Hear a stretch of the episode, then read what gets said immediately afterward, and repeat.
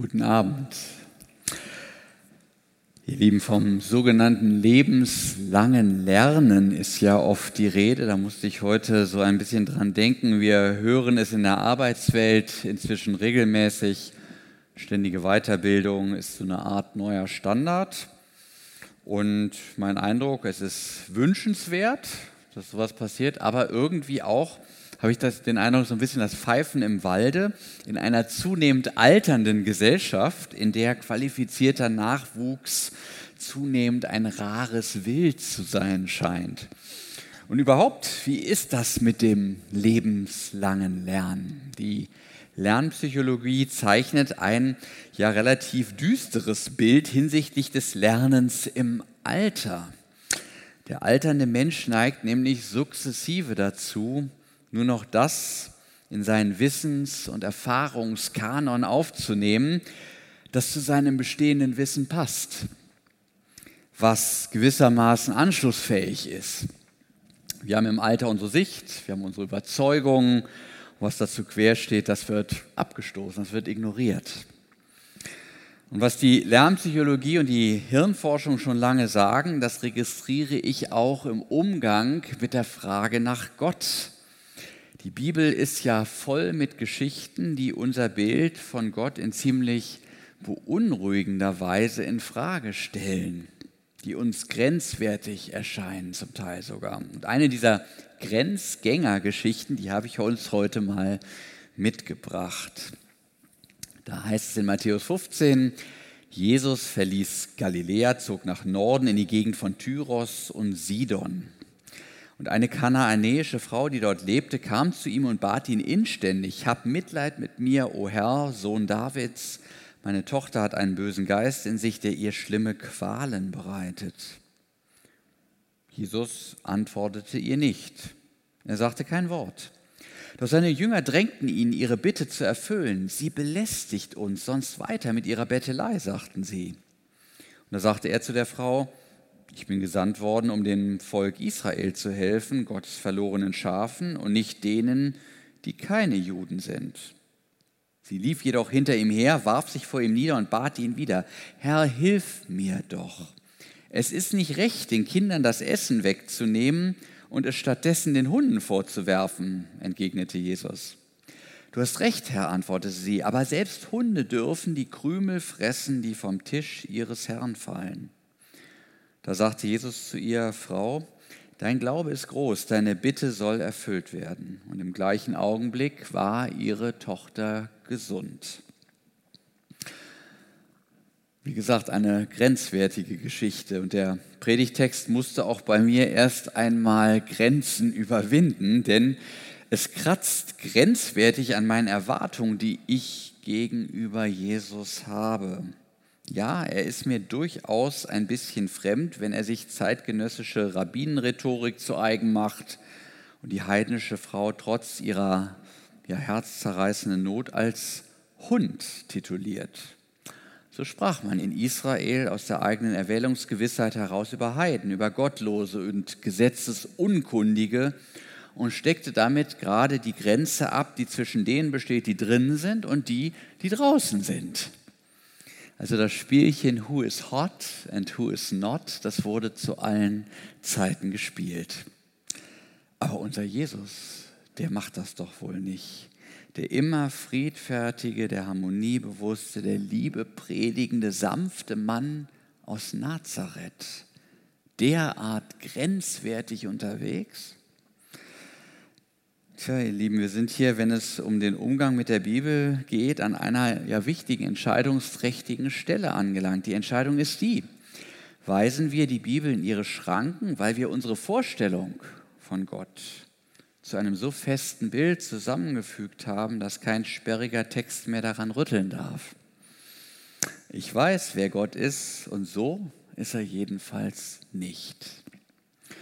Oder nehmen wir das Bilderverbot ernst, das davor warnt, Gott in ein Schema zu pressen und lassen uns stattdessen von Gott immer wieder neu herausfordern, dass er diejenigen Grenzen auch unserer Denkgewohnheiten sprengen kann, die unser Erkenntnishorizont zu einem bestimmten Zeitpunkt in unserem Leben prägt. Das ist die Frage.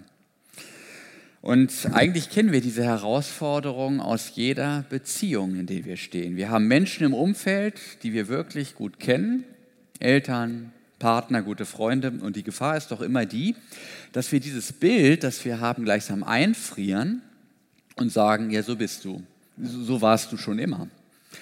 So stur, so arrogant, so geizig oder was auch immer. Und das Bild, was wir von der Person uns vor Augen gestellt haben, blockiert den Blick in die Wirklichkeit und in die Entwicklung, die ein Mensch ja nun auch inzwischen durchgemacht haben kann. Und wir geben ihm gar keine Chance mehr, sich von einer anderen Seite zu zeigen. Und so stellt unser Bild von der Beziehung eine reale Gefahr für die Beziehung selbst dar. Das ist eine der bleibenden Kernfragen für uns als Christen und auch die, die auf der Suche nach Gott sind. Wer sagt uns, wer Gott eigentlich ist? Wer gibt uns Auskunft über sein wahres Wesen? Sind das schicke menschliche Idealbilder vom Menschen der jeweiligen Zeit? Oder gibt Gott selbst Auskunft und mutet uns zu, in ein Bild zu schauen, das mehr Fremdheit besitzt als unser vertrautes Spiegelbild? von dem Religionskritiker wie Ludwig Feuerbach ja mit einem gewissen Recht sagen, das sind alles menschliche Projektionen. Und ich würde sagen, ja, da hat er insofern recht, dass hier eine reale Gefahr angezeigt wird. Wir neigen tatsächlich dazu, uns unsere eigenen Bilder von Gott zurechtzulegen, die dann sogar unter Umständen anzubeten, aber klammern dabei alles aus, was uns fremd und sperrig ist. Fremdheit, das ist das Stichwort. Wie viel Fremdheit sind wir bereit zuzulassen, wenn wir es mit Gott zu tun haben? Die Ausländerin, Verzeihung, die Frau mit Migrationshintergrund, akzeptiert eine ganze Menge Fremdheit und Befremdlichkeit und ist bereit, über Grenzen zu gehen, nicht nur über die Landesgrenzen, möglicherweise deshalb, weil sie ohnehin in einer grenzwertigen Lage steckt wo man so eine Feuilleton-Frömmigkeit dann auch getrost hinter sich lässt. Ihre Tochter nämlich, wer könnte ihr normalerweise näher sein, ist ihr krankheitsbedingt ganz fremd geworden. Kein Wunder, fremdgesteuert wirkt sie, wie durch eine andere Macht bewegt, entfremdet der Mutter, wie vielleicht die durch Demenz persönlichkeitsveränderte Oma. Sie ist nicht mehr sie selbst. Man hat sie anders gekannt. Was helfen alle psychologischen Diagnosen, alles Gerede von Stoffwechselveränderung, Degeneration des Gehirns, bla bla bla, nicht? Das will man in so einer Situation gar nicht hören. Das hilft doch nichts. Sie will ihr Kind zurück, das sie liebt und das ihr jetzt ins Unglück zu entgleiten droht. Oder anderes Beispiel, was sind das für Kräfte, die an Menschen zerren, die vielleicht aus gutem Hause kommen, eine behütete Kindheit hatten und nun völlig auf den Hund gekommen sind. Sind das die Umstände, wie wir immer so vornehm formulieren? Oder trifft es die Rede vom bösen Geist manchmal doch viel besser, wenn man ehemals vertraute Menschen plötzlich ja überhaupt nicht mehr wiedererkennt? Ich bejahe diese Frage, wenn ich in der Vergangenheit meine ungewaschenen Teenager nach fünf Stunden Nonstop Gaming mit irgendwelchen Ego-Shooter-Spielen mit missmutigem Blick aus ihrem Zimmer kommen sehe. Ja, dass Jesus diese heidnische Frau tatsächlich auf diese auch für sie befremdliche Wirklichkeit hin ansprechen wird, das ist für sie vermutlich nicht das Schlimmste. Das Schlimmste wird in unserem Text bei all den vordergründigen Aufregern gern überlesen. Da heißt es, er antwortete ihr kein Wort. Ist das nicht furchtbar? Du wendest dich an Gott, du bist ganz eingekerkert in die kleine Zelle deines Leidens. Du weißt nicht mehr, an wen du dich wenden sollst und schreist das Leid heraus zu Gott oder jedenfalls zu jener nebulösen Instanz, die jenseits der Grenze deiner bisherigen Erfahrung steht und dein Schreien verhallt einfach keine Antwort. Und er antwortete ihr kein Wort. Warum, Gott, wenn es dich gibt, antwortest du nicht? Wie oft wird dieses Gebet wohl gebetet worden sein? Wie oft wird es in dieser schmerzgeschwängerten Welt wohl in diesem Moment gerade herausgeschrien? Und Gott schweigt. Und die Grenze, die Abgründigkeit in unserer grauenvollen Nacht des Schmerzes bleibt erstmal. Ja, und dann sind da noch die Leute. Nein, es ist ja viel schlimmer, es sind die Jünger, die Gemeinde. Sie finden die Not und die Anfrage der Frau irgendwie lästig. Sie drängen auf schnelles Abfertigen, damit sie sich wieder der religiösen Routine widmen können. Die Suchenden, die Fragenden, die stören. Und ich frage euch, sind wir manchmal auch so?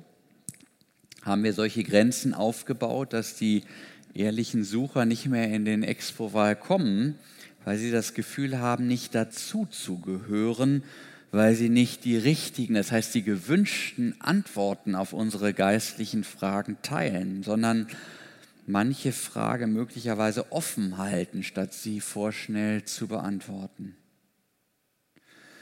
Die sich dadurch verraten, dass sie nicht den Kirchenslang sprechen, bei dem selbst ich manchmal den Eindruck habe, dass er eher sozialpädagogischen Stuhlkreisen statt der Denkwelt Jesu entsprungen ist. Und ist es nicht so, dass uns Menschen befremden, die nicht den Habitus und die äußere Erscheinung der Mittelschicht besitzen, die hier so dominant ist? Wie hoch ist der unsichtbare Zaun, bei unseren Veranstaltungen, frage ich mich manchmal. Und wann sind wir jenseits dieses Zaunes unterwegs? In Sidon und Tyrus, in Freundeskreisen und Vereinen, in Parteien, in Initiativen, wo Menschen den christlichen Glauben lediglich für ein wirres Abenteuer halten und Sidon allenfalls als Rapper durchgeht.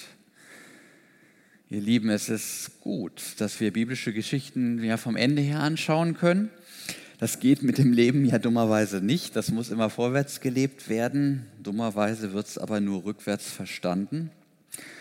Vom Ende her ist das Schweigen dann eine Prüfung gewesen. Es ging wohl darum, Geduld zu üben und weiter an Jesus festzuhalten. Glauben wird auch geprüft. In der Rückschau geht einem das manchmal auf, manchmal aber auch nicht. Warum Gott so etwas zulässt, warum er uns das zumutet, ich weiß es nicht. Irgendwann werde ich ihn fragen können. Bis dahin bleibt die Gewissheit, dass der, der mich liebt, mir nicht unnötig Knüppel zwischen die Beine werfen wird und dass er niemanden unnötig vor die Hunde gehen lässt. Gott weiß ja, wie es ausgeht. Jesus wusste, dass sich mit dieser Frau eine wirkliche Kämpfernatur unter die trägen Schafe Israels gemischt hatte. Ein Schaf im Hundepelz sozusagen. Der Glaube hat wirklich Beißerqualitäten. Das ist nichts für Weicheier. Was für eine Vitalität steckt in dieser Frau. Die Frau traut gegen alle Widerstände auf Jesus. Sie weiß irgendwie, der, der kann mir helfen. Bei ihm ist das Leben, was dem ganzen Leiden um meine Situation ein Ende machen kann. Da ist der, der die Macht hat, die Geisterstunde zu beenden und das Licht in meinem Leben anzuknipsen, weil er das Licht ist. Alle Vorurteile und Privilegien lässt sie gelten, alle Demütigungen über sich ergehen, ist alles egal. Wenn sie nur für ihre Tochter ein winziges Bröckchen von der Fülle des Heils abbekommt, was sie in diesem Jesus vermutet. Was für ein Mensch, was für ein Gott, was für ein Glaube und was für eine Liebe. Das ist auch für mich als Pfarrer eine der wundersamsten Erscheinungen, dass Menschen sich von dem oftmals selbstgefälligen Gewäsch, das wir in Kirchen predigen, von ignoranten Christen, von total abturnend, fantasielos gestalteten Veranstaltungen einfach nicht abschrecken lassen. Die kommen trotzdem. Dass sie kommen und so wie so Trüffelschweine nach diesem Körnchen wühlen, das da noch verborgen liegt. Der Glaube ist ein Phänomen. Er überwindet Grenzen gerade dort, wo man auf den Hund gekommen ist. Das ist meine Hoffnung, trotz der erbarmungswürdigen Figur, die wir leider, leider immer wieder abgeben. Ja, ihr Lieben, lasst uns im Gebet gleich unseren Gott fragen, wie wir Menschen diese einladende Botschaft Gottes so in Wort und Tat weitergeben, dass sie sich an unserem Tisch wohlfühlen können. Das ist unser Auftrag. Jesu Auftrag konzentrierte sich noch auf die verlorenen Schafe Israels, auch wenn er zuletzt einem Wauwau Asyl gewährt. Die Jünger werden von ihm dann aber den grenzüberschreitenden Auftrag bekommen. Nicht geht hinaus in alle Welt, nicht nur Israel. Schließt auch Hannover ein, Umgebung, all die Orte, an denen wir unseren Lebensmittelpunkt haben. Dafür brauchen wir diesen mutigen Glauben dieser Frau. Die traut Jesus alles zu und pfeift auf das Privilegien- und Sicherheitsdenken der Hüter organisierter Religion, die sich als religiöse Menschen in ihren Kreisen feiern lassen und dazu stets entsprechende Grenzziehungen brauchen. Mission bedeutet aber mit Jesus über Grenzen zu gehen weil er selbst die entscheidende Grenze abgebrochen hat, die zwischen Gott und Mensch.